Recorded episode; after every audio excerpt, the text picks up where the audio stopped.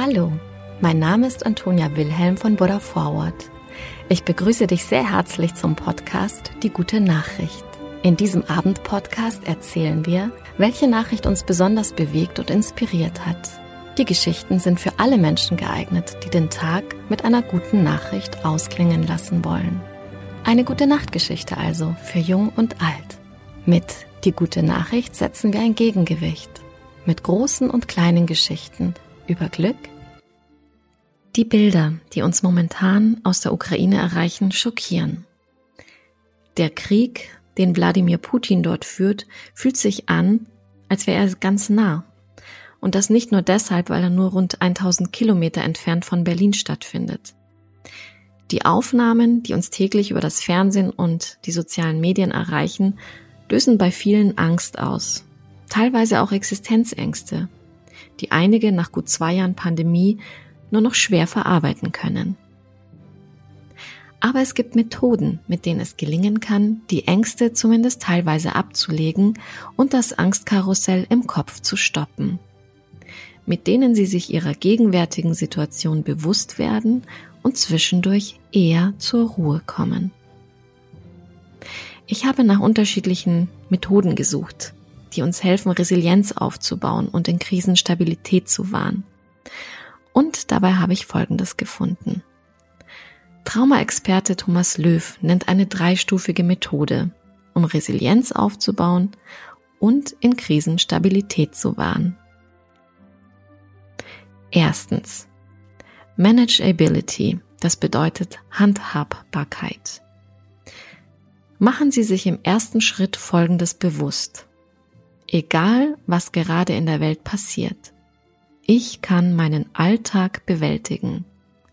Ich bin in der Lage, die alltäglichen Dinge zu regulieren. Auch wenn die äußeren Einflüsse wie aktuell der Krieg auf einen wirkten und an einem zehrten.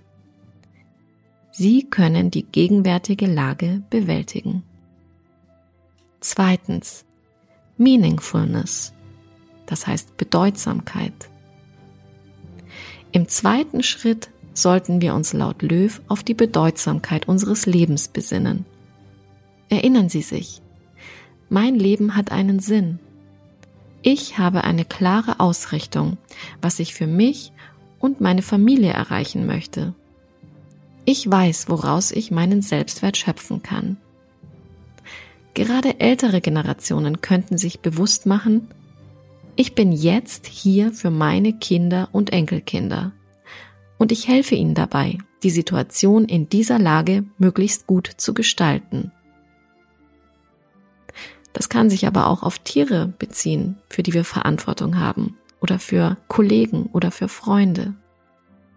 Wir können ihnen dabei helfen, die Situation möglichst gut zu bestehen. Drittens, Comprehensibility. Das bedeutet Verständlichkeit. Das ist der dritte Schritt und der besteht laut dem Traumaexperten im Verstehen der gegenwärtigen Lage. Damit ist nicht gemeint, dass Sie verstehen müssen, warum die russischen Truppen in die Ukraine eindringen.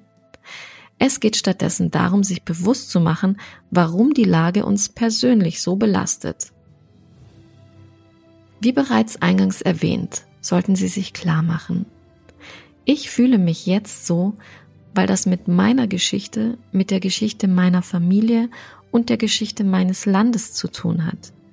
Diese Erinnerungen überlagern die Situation und beeinflussen mich.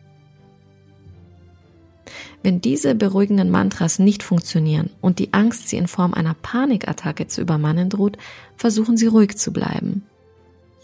Die AOK-Krankenkasse hat für diesen Fall fünf Sofortmaßnahmen zusammengestellt. Sie lauten Erstens. Reden Sie sich gut zu. Sagen Sie sich selbst. Hey, es ist vollkommen okay, dass ich eine Panikattacke habe. Anderen Menschen geht es auch mal so.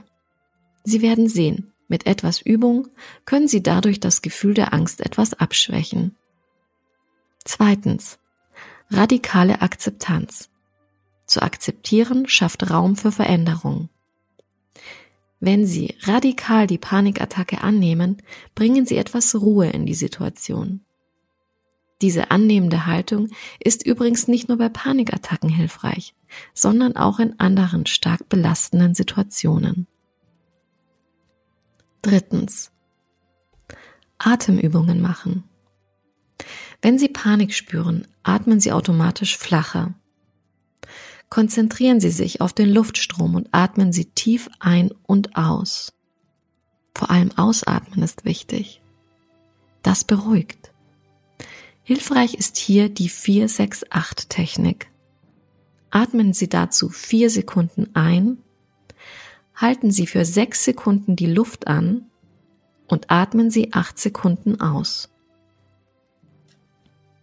Der vierte Tipp. Ein Panikattacken-Notfallkoffer.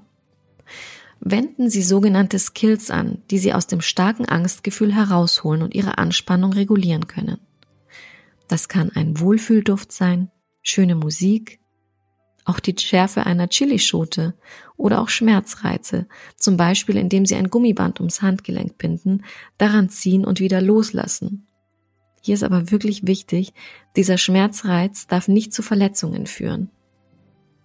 Finden Sie heraus, was Ihnen am besten helfen kann, um den negativen Gedankengang zu unterbrechen. Fünftens. Sich ablenken.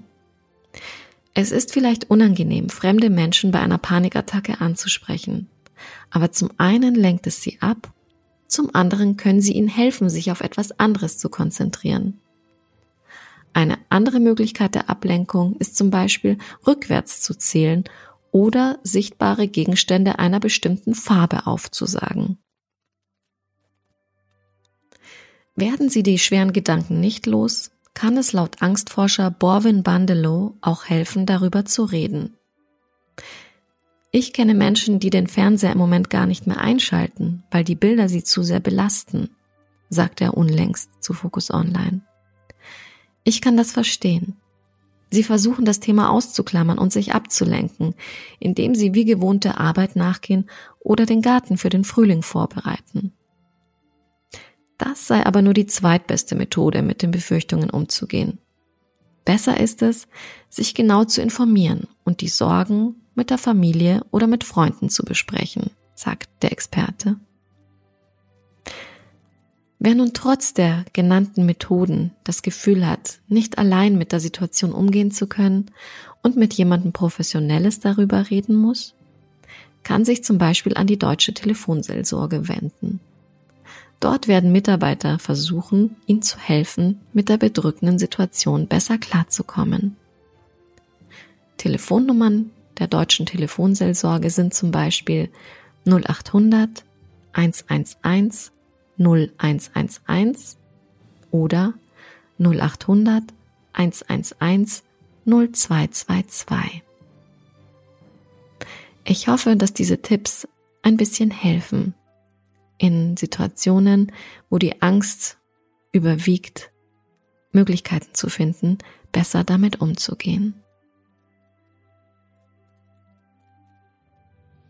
Und mit dieser guten Nachricht gehen wir heute schlafen gute Nacht, schlaf gut und träum was Schönes.